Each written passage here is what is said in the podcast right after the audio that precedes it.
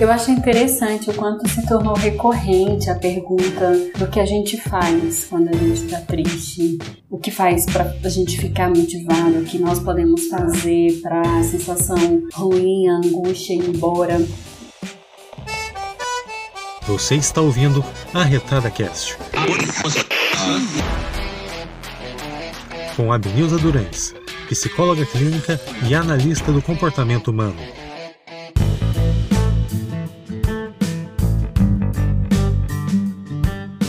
A resposta basicamente é o quanto que a gente lida com as nossas emoções e por que que a gente se incomoda tanto com a nossa tristeza, a nossa dor e a nossa angústia. Aí você vai dizer, ah, Benilza, porque dói, porque é ruim se sentir assim. E é ruim mesmo. Mas essas perguntas têm sido recorrentes na pandemia em função também de uma cultura de positividade tóxica que traz a ideia de que se você está triste, então isso tem que acabar. A tristeza tem que ir embora logo. Se você está está fadigado, cansado sem ânimo, isso está errado.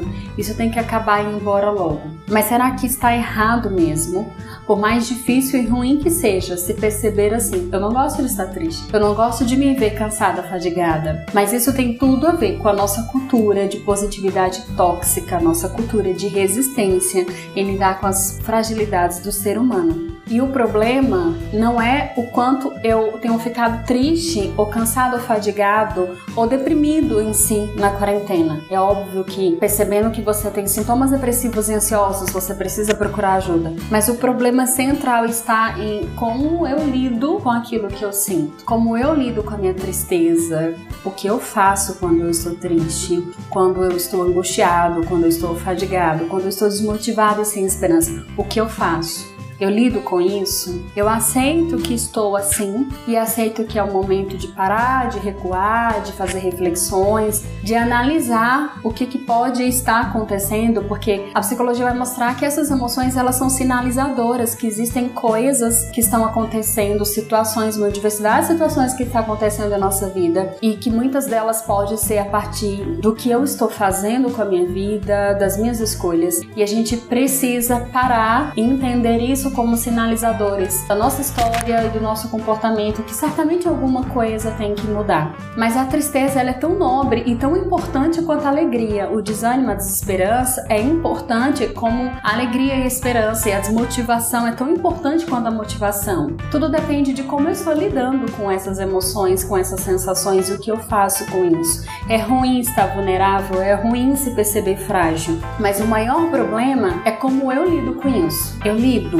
eu nego, eu dissimulo, fico tentando mostrar que tá totalmente o contrário acontecendo comigo. Eu tento mascarar o que eu estou sentindo, eu tento me esquivar de entrar em contato com isso. Eu fico tentando achar justificativa. O que eu faço quando eu estou triste, angustiado, é, me percebo fraco, desanimado sem esperança? Pode ser um problema ou uma solução.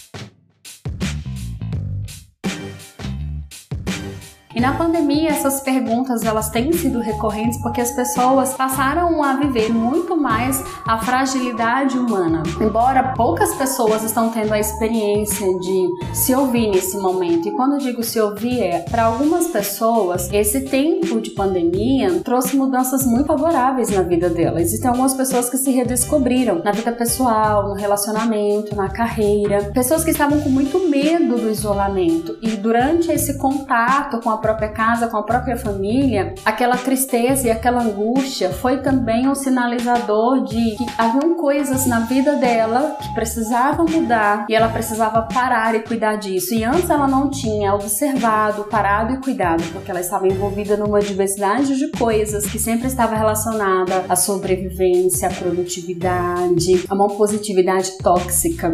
E eu fico bastante assim pensativa sobre isso, claro, em função da profissão como psicóloga psicóloga, eu sei que a tendência do ser humano é negar isso. A tendência é velar, fazer de conta que isso não está acontecendo, ou a gente se mostrar muito resistente à mudança, mas isso é uma questão muito mais cultural do que nossa, ser humano. Essa positividade tóxica que diz: não, você tem que estar feliz e você é responsável pelo seu sucesso. Você não pode desistir das coisas, você tem que aguentar tudo. E não tem. Existem momentos que são momentos de fraqueza, são momentos de fracasso. E a sabedoria está em a gente recuar e entender que é um momento de fraqueza e fracasso e saber viver isso, se respeitar, recuar em algumas coisas, desacelerar, vai ser justamente o que vai nos fortalecer para prosseguir nossa jornada. A insistência, a perseverança, por exemplo, nem sempre é sábio. Às vezes a gente está perseverando naquilo que nos anula, que nos machuca, que nos entristece, que nos faz muito mal, que nos angustia, mas a gente tem tanto medo de desistir e se ver fracassado, porque socialmente lidar com emoções difíceis foi associado como algo ruim e coisas ruins foi associado com uma vida que a gente não deve ter. A gente não deve ter uma vida que a gente deve aceitar coisas ruins e difíceis. E aí é onde mora o problema, porque aí a gente fica mais frágil psicologicamente. A gente perde o amadurecimento, a gente perde a oportunidade de crescer quando a gente só quer experimentar uma vida de conquista, de sucesso, de produtividade. E às vezes esse esforço de ficar bem é justamente o que vai nos adoecer, é justamente o que vai te fazer mal. Quando a gente está estudando sobre depressão e ansiedade, a ciência vai mostrar que muita coisa que a pessoa com ansiedade e depressão fez na vida dela foi desrespeitar os próprios limites e se expor a situações altamente estressantes que ela não tinha recurso emocional e psicológico para lidar com aquilo, mas ela achou que deveria fazer aquilo e ela se esgotou por usar recursos além do que ela tinha para resolver uma vida, para estar numa situação, numa relação, numa profissão, numa situação que na verdade ela não precisava estar, ela não deveria estar, ou ela não deveria ter feito tanto como fez, mas ela se esgotou. E aí, tentando tanto sobreviver, ela foi se esgotando, foi cansando e chegou um ponto que deprimiu. No primeiro momento, ela reagiu muito, e essa reação, essa alteração de ansiedade. A gente vai ficando ansioso quando a gente vai se esforçando muito para evitar erro, perigo, acertar sempre, ser bastante produtivo, principalmente em situações que a gente não tem mais os mesmos recursos de antes. E sabedoria é reconhecer isso,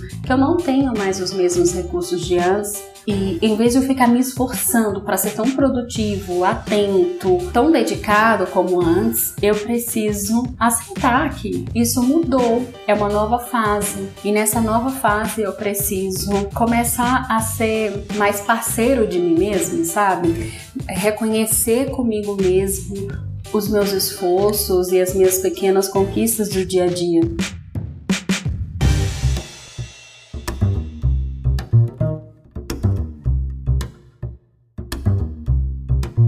Então, quando me fizeram essa pergunta na última webinar sobre o tema de saúde antes, durante e pós-pandemia, sobre saúde mental, os alunos me perguntaram sobre o que a gente faz para ficar bem na pandemia. O que a gente faz é a gente reconhecer esses momentos nossos de fraqueza, fracasso, de que a gente não tem acesso a todos os recursos como antes, a gente não tem mais a mesma sala de antes, a gente não tem mais a mesma qualidade da relação de antes, a gente não tem mais recursos para investir tanto quanto a gente investia antes nas coisas, se é que a gente investia, a gente está com muito menos agora na vida. Só que em vez da gente tentar fazer igual antes, se iludindo de que vai conseguir, que pode até conseguir, mas no final do dia você está exausto, você está cansado, entristecido e afadigado, no fim de semana você sente aquela tristeza, aquela fadiga que parece não fazer sentido, mas faz todo sentido. E o sentido é que você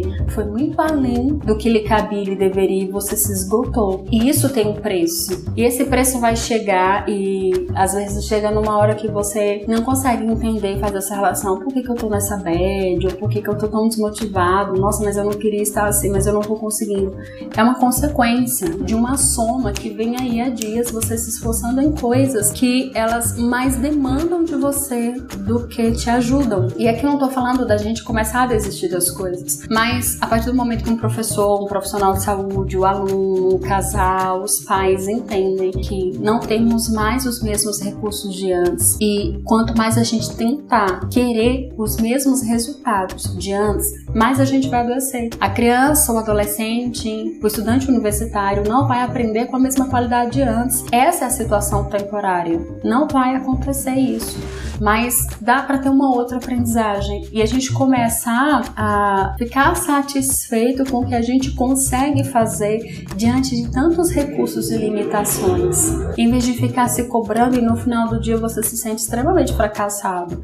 Mas não é porque você fracassou, é porque você não atingiu tanto que você queria ter atingido. E esse tanto geralmente era como antes, que era outro contexto e outros recursos. E é por isso que a gente adoece, sabe? A gente exigindo que a gente responda a um contexto como se tivesse em outro, a uma quantidade de recursos como se a gente tivesse muito mais. Então essa nossa negação social de uma fragilidade humana, ela vai nos adoecer, ela nos adoece. Então ter saúde mental na pandemia é aprender a ficar com o que tem, menos é mais. Eu não consigo produzir, criar uma aula com a mesma criatividade e com a mesma disposição de antes. E o problema não está em mim, necessariamente em mim, se eu estou lá me dedicando e fazendo. O problema não vai estar em mim, mas está em circunstâncias das quais eu não consigo ter um controle sobre elas e eu preciso me adaptar temporariamente. Mas só que a gente confundiu a adaptação ruim com uma adaptação que é necessária à vida. Essa história de se adaptar foi passada pra gente como se a gente tivesse que se esguelar para se encaixar na situação atual. E aí